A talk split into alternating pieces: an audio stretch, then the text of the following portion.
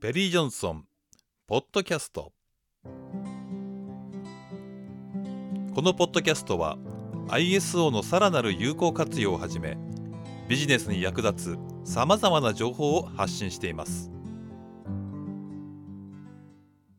まあ、コンプライアンス経営っていうのはもうもちろん当然なんですけれども、えー、約25年前の統計数字、警視庁の統計数字ですけども、1997年頃っていうのはですね、約7割が20代までの人の犯罪だったんだそうです。私もちょっとこれ見てびっくりしたんですけども、まあでも確かに昔はね、やっぱり若いうちはハメ外すよね、みたいなことだったんですけども、実はですね、えー、2020年の統計になりますけれど、今もう全く入れ替わりまして、40歳以上の犯罪がね、7割なんですって。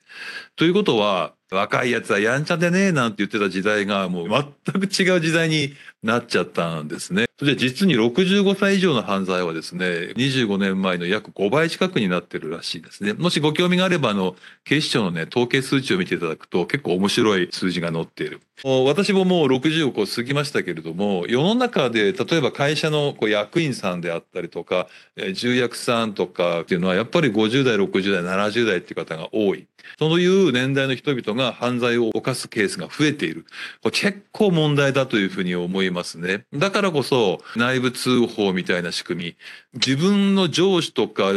会社の社長とか役員さんの悪事を何やってんですかあなたとは直接言いづらい。ところがそれだけの権限とか力を持ってますから、えー、従業員一人がやる不祥事なんて大したことないんですけど、やっぱり役員さんを含めて上層部でやる不祥事っていうのはものすごく大きなものになってっちゃう。そして新聞に載っちゃう。会社が潰れるとい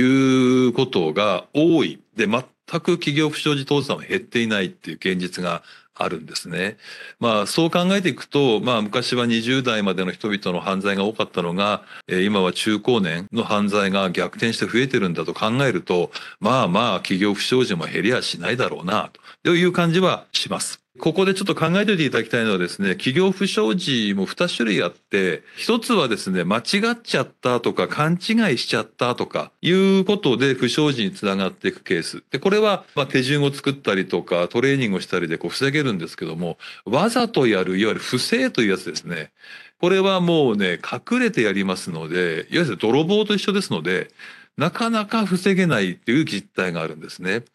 そしてこの犯罪統計で見ていただく通り、40歳以上の中高年が犯罪を犯す、モラルが下がっている、不正を働く、嘘をつくということになって企業不祥事が増えているというふうなことが考えられるのかなというふうに思います。ですので、不正行為はあの内部通報の制度だけではもちろん防ぎ切ることができません。えー、2つの M という言い方をしています。一つはモニタリング。これはまあ、監視活動ですので、内部通報なんてのはまさしく究極のモニタリングと言っていいでしょうね。だからここはしっかりと強化をしていくこと、そしてそれが強化されるので、ちょっとしたこう悪い心を起こした時にも抑止力が働いて、え、犯罪とか不正行為を防ぐことができるということが一つ。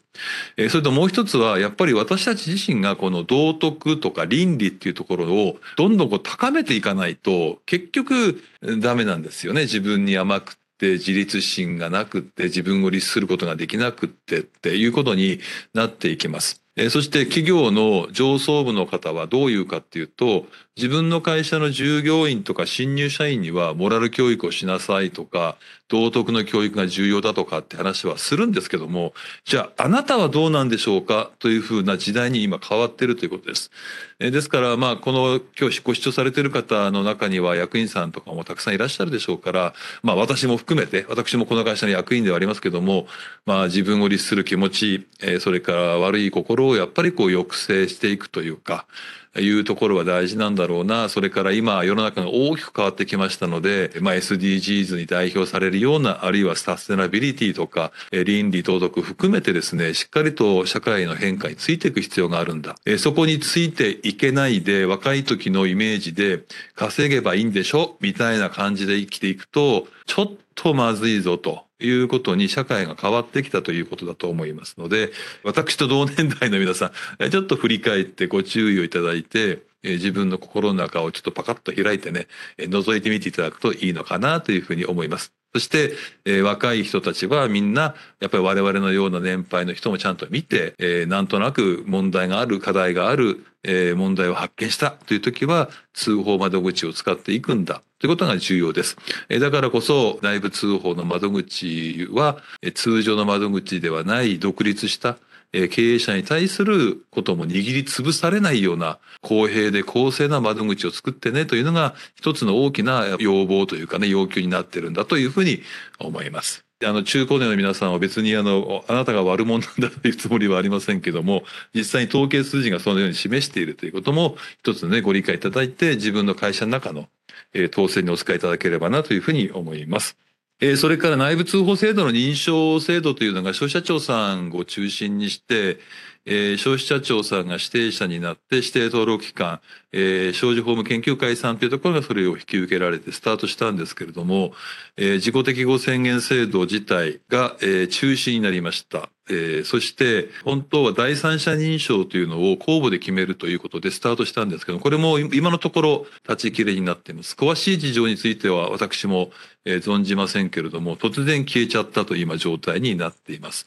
え、私の知る限り150社以上の皆さんが確か自己適合宣言制度に受けていらっしゃった時に記憶をしているんですけどもで私どももこの第三者認証機関になりたいねということでまあもともとあの内部統制の JSOX とか会社法の内部統制の研究を始めた時から内部通報については、え研究をスタートしていたんですけれどもいよいよ制度が国でできるということで、まあ、力を入れて専門部署も作ってかなり深く研究をしていつでも内部通報に関する認証の審査ができるという体制を整えていたんですけども、なくなっちゃったんですね。えー、せっかくこんなに研究して知見があるのにもったいないよねということで、この後お話をしますけども、この度、私どもの会社で内部通報に関する認証制度をスタートさせようということで、準備がほぼ整ったところまで今来たということで、今日皆さんにもそのことをお伝えをしたいなというふうに思っての今日のセミナーになっております。さあ、えっ、ー、と、このページはですね、あの、消費者庁さんのホームページに行きますと、そのまま載ってる文言をこう入れただけです。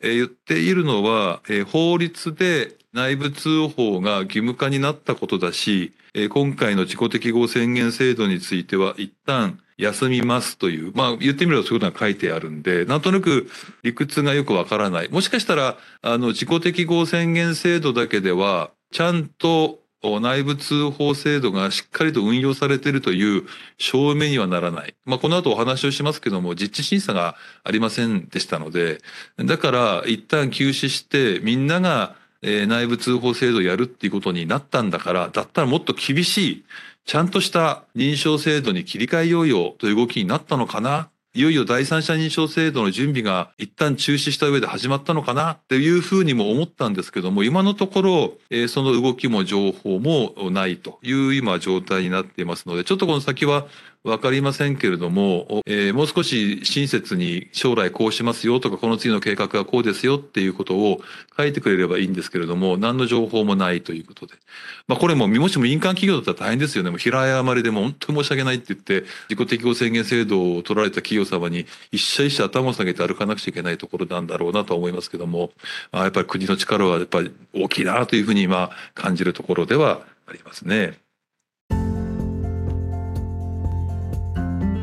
さて本日の内容はいかがでしたか？さらに詳しく勉強したい方はカタカナでペリー・ジョンソンコンテンツと検索し各種動画やポッドキャストをご活用ください。